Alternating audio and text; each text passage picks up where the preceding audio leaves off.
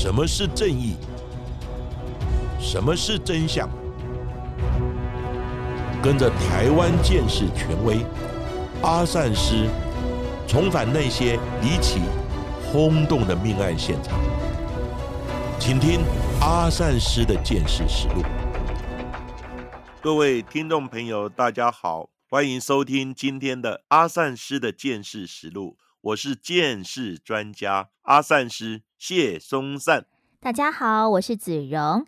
今天呢，已经来到了二零二二年的十二月多了。其实这一集呢，应该是我们在今年度二零二二年的最后一集节目了。真的时间过得很快，没想到我们的阿善师见识实录节目已经做了三年多的时间了。所以呢，到了岁末年终，也来简单的跟大家回顾一下我们的节目《阿善师见识实录》这一年来的一些成果吧。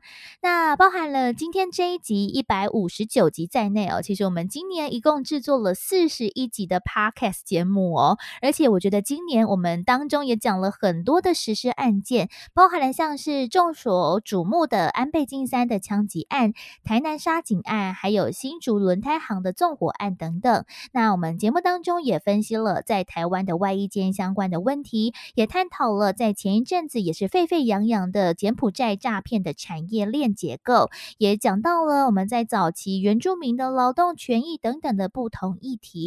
哇，其实发现回顾这一整年来的节目，其实我们真的还蛮多元丰富的。那这些呢，都是我们一整年努力的成果喽。那我们在接下来的年度当中，我们也会秉持着推广见识科学的精神，那也持续跟大家分享各类案件的细节，还有背后值得探讨的故事哦。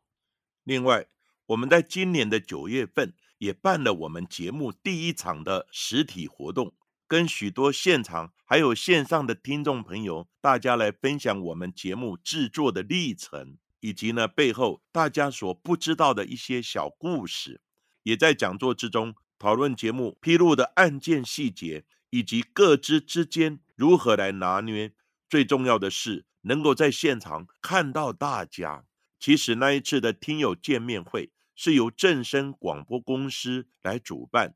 那正声广播呢，也就是子荣正职当节目主持人的地方。那一次的见面会一开放报名的时候，其实呢就很快额满，而且在场的听众也都是满座。那一次的见面会，我们主要是探讨我们的节目呢所谈的刑事案件是否会造成被害家属的二次伤害，以及在案件细节的披露跟当事人的各知上呢如何来拿捏。可以呢取得一个平衡，其实这也是呢阿善师心里呢纠结的一个问题，其实不容易。我们只能尽量不揭露详细的作案手法，让歹徒有学习的机会。另外呢，我们也不涉及到当事人个人的隐私，以免造成他们的伤害。不过呢，又能满足社会大众知的权利，其实呢真的是蛮难的。那如果节目播出之后有家属反映或是告知我们，我们立即就会改正或是呢消除档案。也期许呢有案件的家属或是听众朋友听了以后呢感觉不是很好的话，也请能多多包涵跟谅解。我们愿意悉心的学习改进，让节目越做越好。此外，我们的节目已经做了三年。这三年来的辛苦点滴，我跟子荣都只有默默的承担。虽然也曾有放弃的念头，但是呢，一想到有这么多的忠实听友来支持跟鼓励我们，我跟子荣呢都背负着大家的期待。所以呢，最后我们还是揉揉眼、拍拍脸，继续的坚持下去，希望能制作更好的节目。来回馈以及感谢听众朋友，尤其在节目制作的过程之中，在资源缺乏以及时间有限的情况之下，子荣呢常常写节目的脚本熬到半夜，所以呢健康也出了状况，我们的节目呢才改为双周更新的情况。还有呢，我跟子荣都要求呢节目要呈现最好的音质以及内容给听众朋友。所以呢，录制的过程常常重复多次。当然，子荣在剪接的时候就会非常的辛苦。但是只要收到听众朋友的称许以及加油，我们一切的辛苦好像都是值得的。那在这里也再次的感谢大家的支持喽。而我们节目在明年度，其实有蛮多的一些新的合作内容，也感谢越来越多人，还有越来越多的厂商单位看到我们节目的努力哦。所以呢，在未来节目当中，如果诶有什么样的好的产品或者是好的服务的话，我们也会在节目当中陆陆续续的跟大家分享推荐喽。而来到了年底的时间了，其实本周就是一年一度的圣诞节了，也要预祝所有的听众朋友们圣诞佳节平安愉快。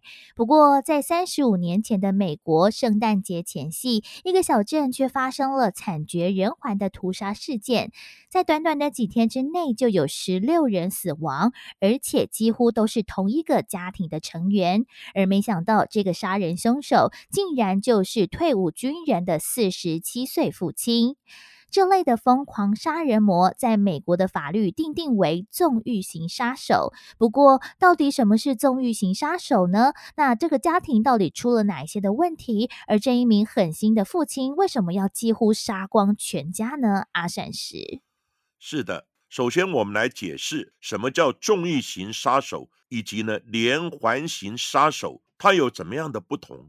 纵欲型杀手在美国的法律上，它的定义是凶手在短时间之内，在两个或多个地点连续杀害两人或两人以上，而且抹杀的时间几乎没有间隔。另外，我们常提到的连环杀手，他可能杀害了很多人，但是呢，杀人的犯罪时间可能间隔有十天，甚至十年之久。不像重欲型的杀手，他是在短时间之内连续的犯案，几乎没有冷静期，所以呢，在定义上他们是不一样的。而这一起圣诞节期间所发生的悲剧，它是发生在美国的阿肯色州，在一九八七年，也就是民国七十六年十二月期间，四十七岁的罗纳德·吉恩·西蒙斯在七天之内，他连续杀害了十六人。其中十四名是自己的家人啊，另外两人分别是暗恋的前同事，还有呢一名陌生的男子。另外，罗纳德还是一名毫无人性的恶狼，他长期性侵自己的大女儿叫席拉，甚至还生下了一名女儿。这样混乱的关系和悲剧的开端，都要从罗纳德扭曲的个性开始谈起。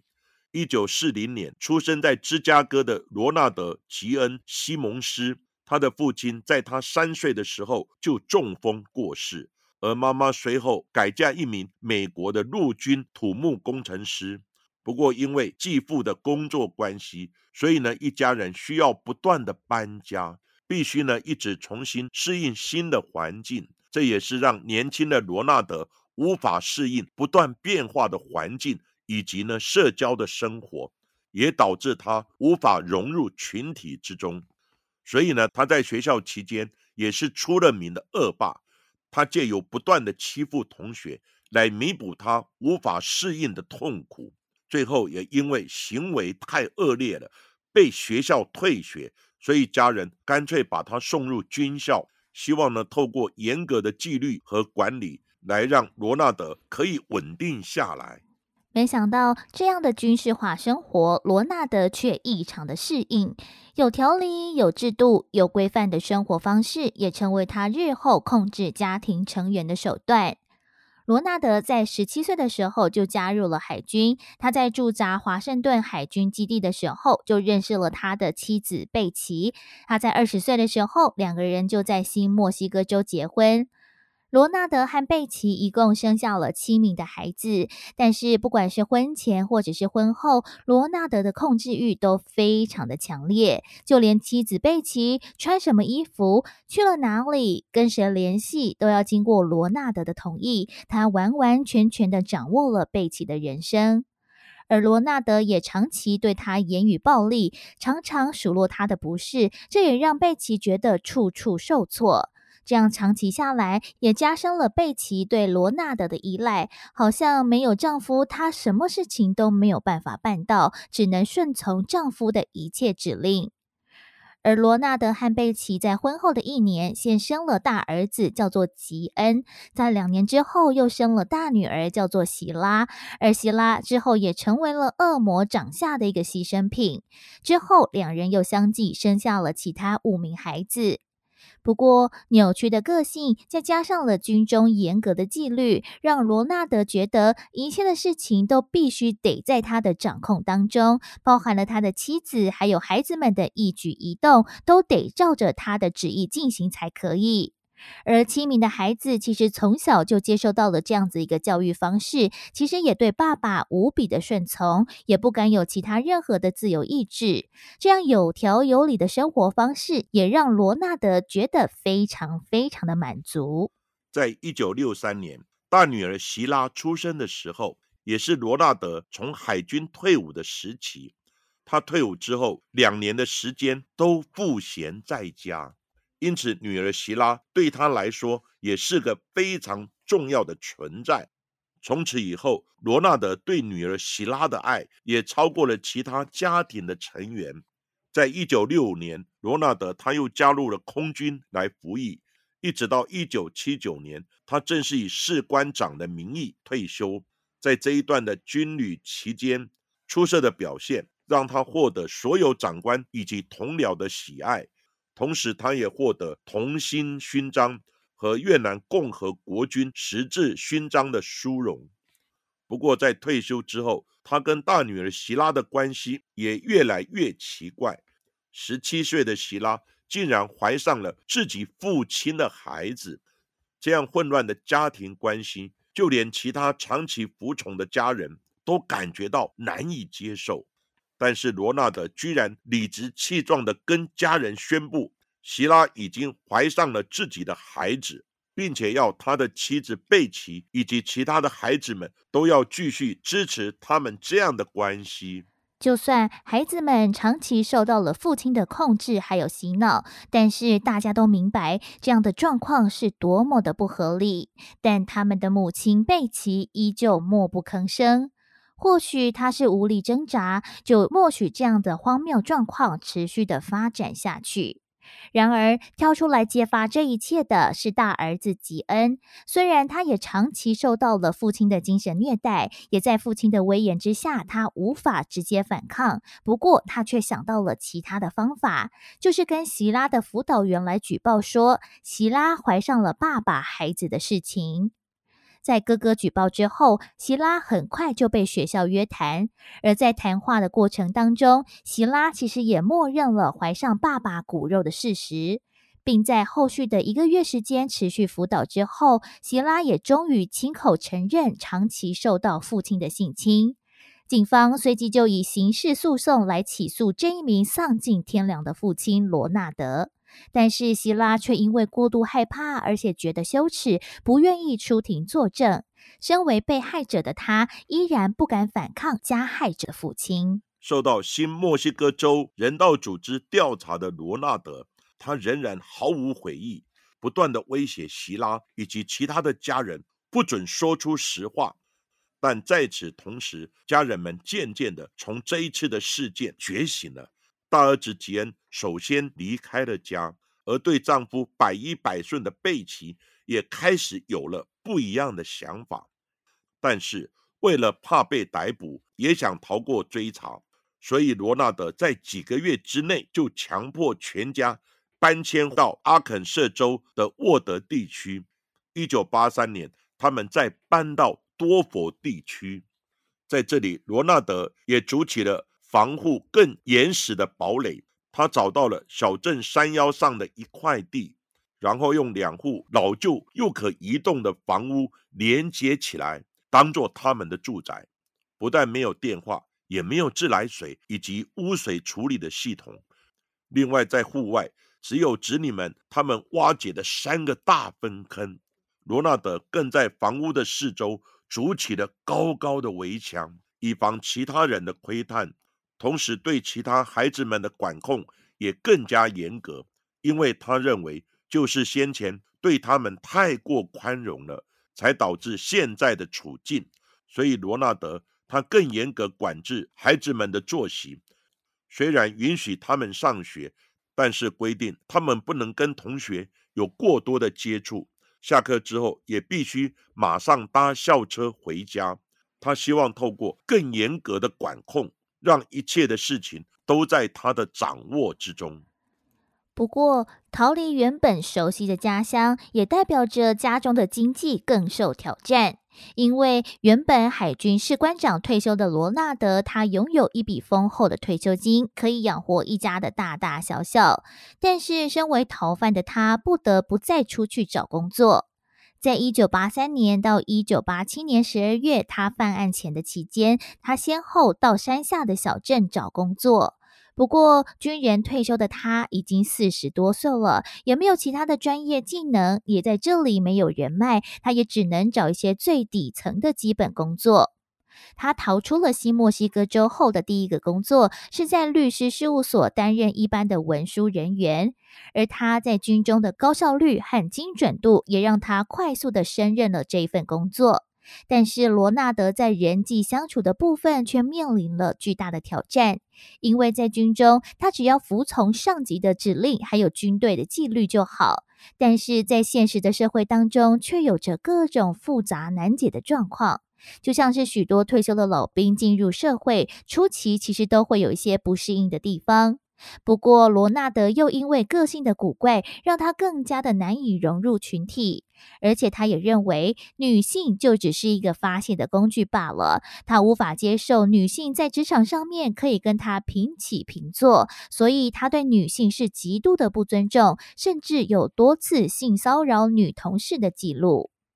罗纳德不断骚扰律师事务所之中一位年轻的女同事，叫做凯西。但是三番两次遭到凯西的拒绝，却没有让罗纳德他收手。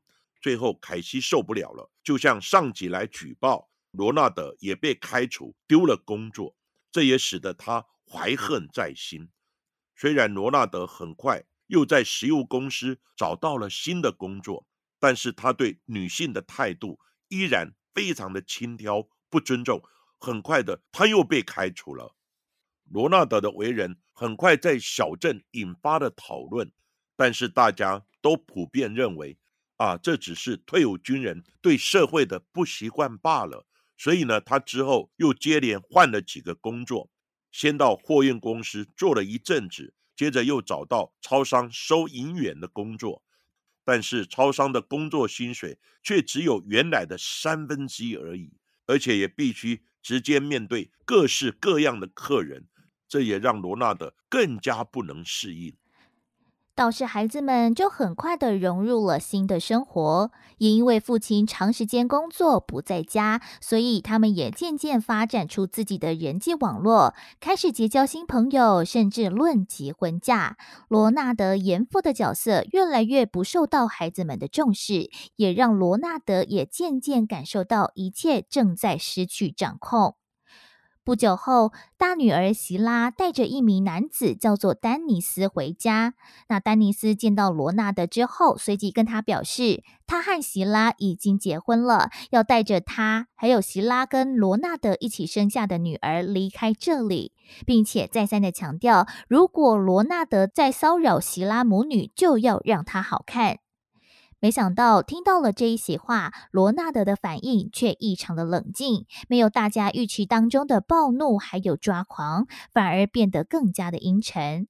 虽然后续罗纳德也是持续到超商工作，不过下班之后就躲进房间喝酒，也没有跟家人有太多太多的接触。而希腊被带走后的几周，罗纳德就主动辞去了超商的工作。在家的这几周时间，他也依然持续在家喝酒。这样子的平静，也让妻子贝奇看到了离开罗纳德的机会。而贝奇更提议要找所有的孩子们一起回家来过圣诞节，而且罗纳德也默许这样子的一个提议。不过，此时贝奇早已经在计划要在圣诞节之后来彻底离开罗纳德的掌控，所以这将是全家人在一起的最后一个圣诞节。原本以为风平浪静的生活，没想到却是暴风雨前的宁静。严肃的家里难得有这样的温馨的活动，所有的孩子都非常的期待，就连大女儿希拉都在丈夫 Dennis 的保护之下，愿意一起回来参加圣诞节的活动。不过这个时候的罗纳德却正在房间里面计划干下一件大事。在一九八七年的十二月二十二号，圣诞节的前夕。罗纳德就展开了第一场的杀戮行动。他先枪杀了自己结婚多年的妻子贝奇，还有大儿子吉恩，更亲手掐死了三个月的孙女叫芭芭拉。他先将三个人的尸体藏入了户外其中一个粪坑之中，接着再回到屋内等待其他孩子回到家。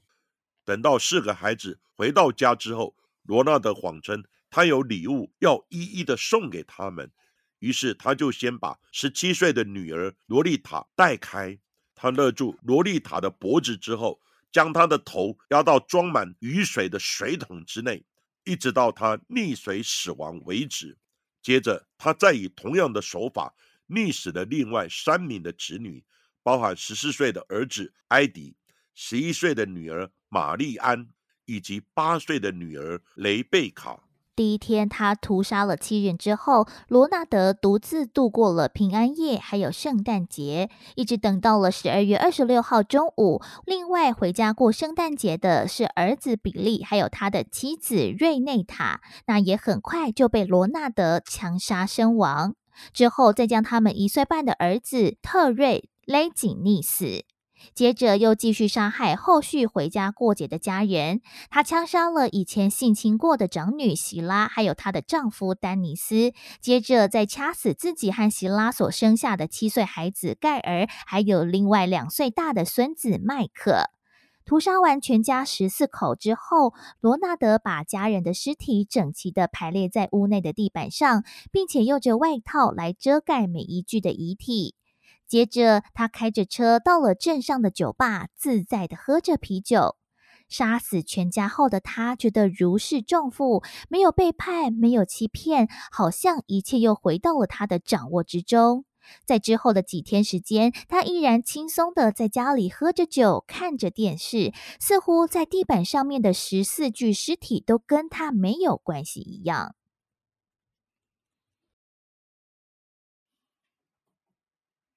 不过，罗纳德的杀戮不止如此。虽然全家都已经被他杀害，但是他依然忘不了心中那一份的仇恨。就在十二月二十八号，他开着车来到先前工作的律师事务所，迅速的枪杀之前遭他骚扰过的前同事凯西。因为凯西先前多次的拒绝他的追求，这一次终于让他报仇成功。接着又来到之前曾经工作过的石油公司，他枪杀了一名无辜路过的卡车司机詹姆斯，又开枪打伤、开除他的老板叫泰勒，还有另外一名女员工朱莉。离开石油公司之后，他又开着车来到最后一份超商工作的地点，他射伤了一名女员工以及前主管。到这个时候，罗纳德在一天之内。又开枪杀死了两个人，伤害了四个人，但是他的愤怒还没有平息呢。他又想到之前他在货运公司的时候，有一个碍事的女主管也向公司举报他的恶行恶状，所以呢，罗纳德又开车来到了货运公司。他大摇大摆的走进去，对着女主管乔伊斯的头部还有胸口各开一枪，好险！枪击部位都避开了重要的地方，让乔伊斯幸运的存活了下来。但这一次犯案之后，罗纳德他并没有马上离开，反而是坐在办公室内，轻松的跟前同事聊起天来。他说他的使命已经完成，要他们报警，等警察到场。而警方破门之后，罗纳德没有反抗，也配合交出犯案用的手枪，并且跟着警察离开了犯罪现场。罗纳德落网之后，被控十六项的谋杀罪名成立，被判处死刑。而他也感谢法官的判决，不为自己辩护，也没有提出上诉，并说任何比死刑更低的刑期都是残忍而且反常的惩罚。最终，罗纳德·西蒙斯在一九九零年的六月二十五号，在阿肯色州的监狱内接受注射死刑伏法。而其他幸存的家人都拒绝替他收尸，最后罗纳德就被葬在一个埋葬无名尸、罪犯还有穷人的墓园当中，结束他罪恶的一生。其实，罗纳德杀人的案件是典型的失觉失调或是精神疾病犯罪的例子，这也是最难预防以及遏制的犯罪。之前我们也讲过许多类似的案件，像黄富康。随机杀人以及翁仁贤纵火致家人六死的案件等，都属于这类型的案件。其实，失觉失调或精神疾病所引起的犯罪，有内在以及外在的因素。内在是与生俱来就有这样的特质，但是如果加以适当的医疗约制或是辅导，它是可以管控的。另外就是外在的因素。例如家庭、学校、朋友、职场以及社会的影响，导致当事人有偏差的想法以及暴力的性格，造成连续型或重欲型的杀人案件。所以，我们如果发现家人之中有这种状况的，就应该赶快寻求医疗的协助，并且多多给予关怀以及咨商。如果发现有攻击倾向的，那更要请求警察、卫生或社工单位的协助，一起来解决问题以及减少伤害。相对的，如果你是被害人，若遇到家中父母、长者有不合理的对待或是凌虐，那更要立即报案或通报相关的单位来协助，并且随时自我保护，避开危害，不能自我默默的承受、隐忍犯罪。那只会恶性循环，犯行加剧，造成往后更大的伤害，甚至丧命，到时候已后悔莫及。而今天的圣诞节杀戮的案件就为大家讲到这里。在今天的阿善师见识实录的节目最后，也来感谢这两周以来赞助我们的听众伙伴，感谢 O D O Nails、小飞、未来双宝妈妈。安妍，还有一位没有署名的朋友们支持，还有赞助我们节目喽。而其中呢，安妍也在赞助留言当中说：“我是看到异色档案之后才追到 Apple Podcast 的。南部呢，真的越来越多人认识阿善师还有子荣喽。我住屏东，都感受到了。”而另外还有一位未来双宝妈妈留言说，花了几天，终于听完所有的集数了，真的很喜欢你们的节目，而且子荣的声音也很好听。最近怀孕在家休养，我老公都会念我说，怎么那么爱听这些杀人放火的，对胎教不好。我就会说，阿善师都会劝人向善，又不是都是负面的。非常感谢听众朋友的支持以及赞助，听到。未来双宝妈妈的留言，阿善师跟子荣也非常的感动，我们才惊觉到，原来我们的节目可能连胎儿也在收听，或许也会对他们有影响。但是阿善师认为，其实胎教除了声音的接触之外，环境的氛围以及内心的感受，可能也很重要。所以呢，只要我们的言行有理，心存善念，家庭和乐。